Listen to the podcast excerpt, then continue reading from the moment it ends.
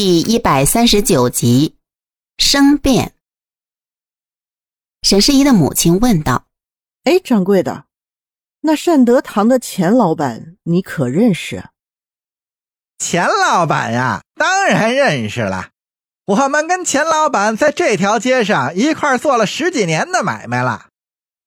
那这人怎么样啊？那店家想了一下，道。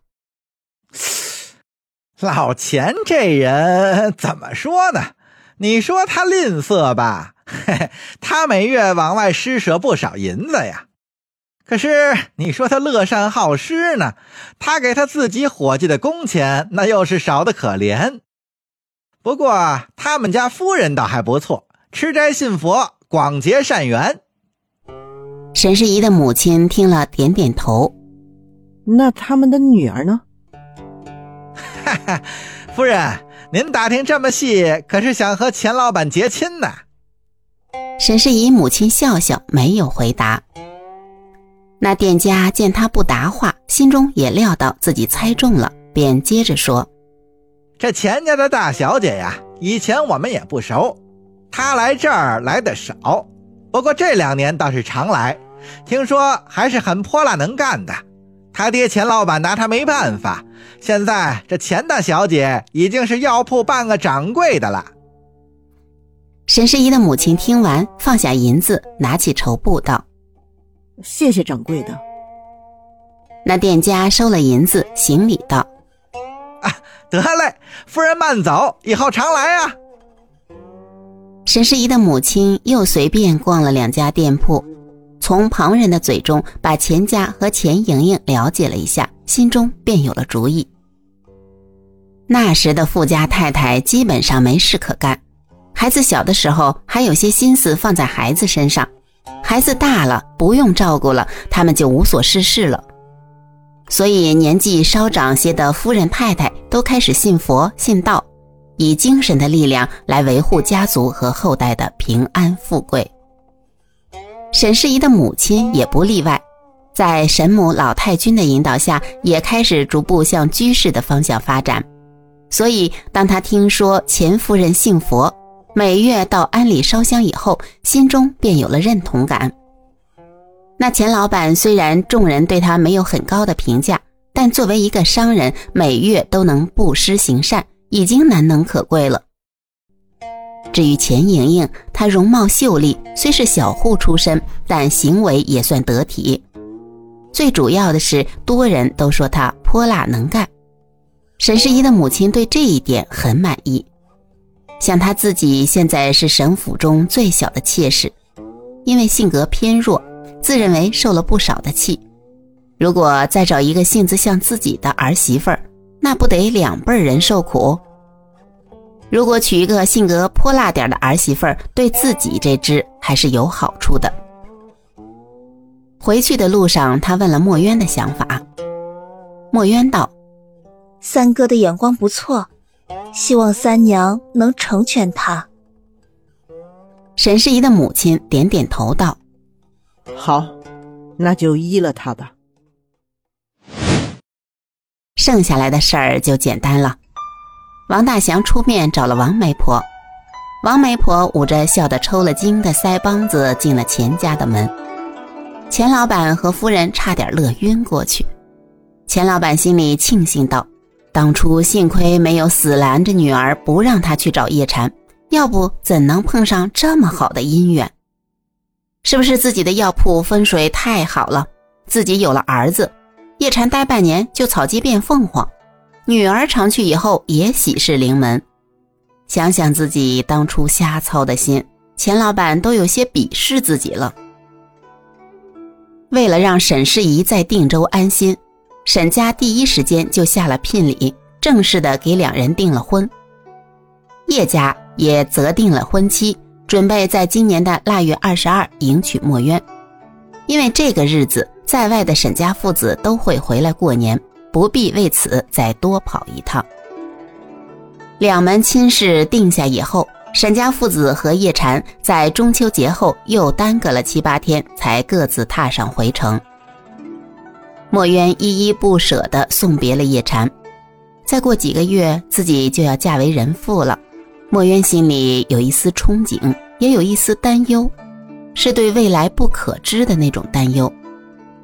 在叶禅亲手揭开他的红盖头以前，他的心总是有一丝不安，他也说不出这种担忧来自哪里。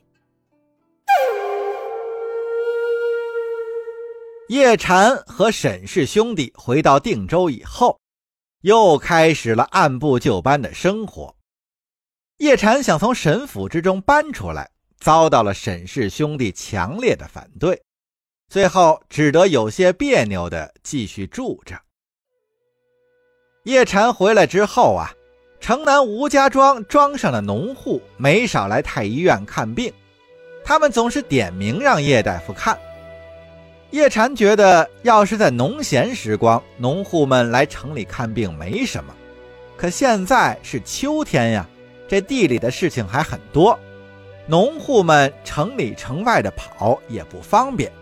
所以叶禅向主管建议，可以安排人每天出城到城外镇子上或是比较大的庄上巡诊，给老百姓省点事。主管觉得这个主意好。肯定能够提升太医院的口碑，于是每天安排了三分之二的大夫出城巡诊。这样一来呀，许多懒散惯了的大夫对叶禅便有了意见，觉得叶禅是有些小题大做，扰了大家的清闲。别人应付公事，叶禅管不了，他本人每次都是认真对待每一位的病人。因为他觉得只有这样才对得起那份俸禄。叶禅出诊也到过几次吴家庄，已经跟吴闯很熟络了，基本上成了无话不说的朋友。转眼之间就到了腊月，眼见着婚期将近，叶禅的心里却有些莫名的紧张。这几个月的薪俸，他都积攒了下来。准备回家交与父母做结婚之用，按照他的估计，应该是够用了。腊月初一，正在叶禅准备向主管请假，提前回家准备婚事的时候，一纸文书将叶禅的计划全都打乱了。皇帝赵恒宠爱有加的郭皇后病死了，作为多情天子。赵恒心痛不已，下诏举国哀悼，大宋臣民戴孝百日，一年之内民间喜庆之事一律不准举办。面对如此突如其来的变故啊，谁也没有法子。叶禅和墨渊，还有沈世宜和钱莹莹的婚事，都得拖后一年。景德三年的春节。因为郭皇后的崩逝，按照皇帝赵恒的旨意，大宋子民不得进行任何喜庆活动，青州城内也没有了往年张灯结彩、锣鼓喧天的热闹场面。不过，这种气氛倒也符合沈家目前的境况。根据沈万达从京城带回的消息，在郭皇后病重期间。皇帝的后宫由一位名叫刘娥的妃子打理。这刘娥不但有些才艺，而且颇有手段，所以这艺术皇帝赵恒啊，对这个刘娥是既宠又怕。郭皇后一死，刘娥便要求皇帝封她为后。宰相寇准是坚决反对，这便惹怒了刘娥和赵恒。寇准那本来就岌岌可危的官位，这下可要彻底崩塌了。其实这事儿在寻常百姓家也不算什么大事儿，无非就是大老婆死了，再从妾室之中找个人续弦罢了。这种事儿外人是没有去干预的。可这事儿不是在寻常百姓家呀，在皇帝身上那可就不行了。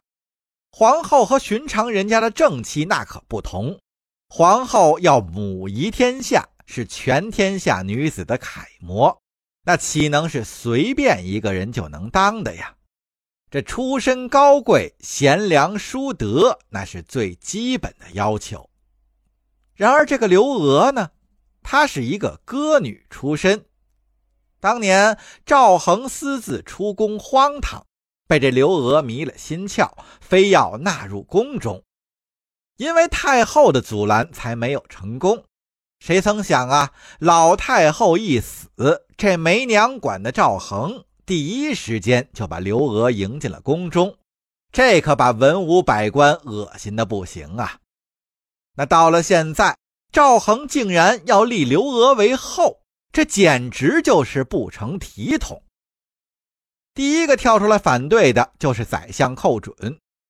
寇准以刘娥出身卑微、无才无德、声色媚主、干预朝政为由，说他没有资格做这母仪天下的皇后之位。寇准一言既出，满朝文武也都是随声附和。赵恒一看，众怒难犯呀，朝堂之上便没敢再坚持。可是下了朝，回到了后宫。刘娥得知了此事，直接闹到了赵恒的御书房，非要赵恒给他一个说法。刘娥当着皇帝赵恒的面是哭得泣不成声。皇上，您忘了这几年是谁每夜陪您批阅奏折？是谁在您烦忧时为您弹曲解闷？臣妾这么多年的呕心沥血，却抵不过几个佞臣的胡言乱语。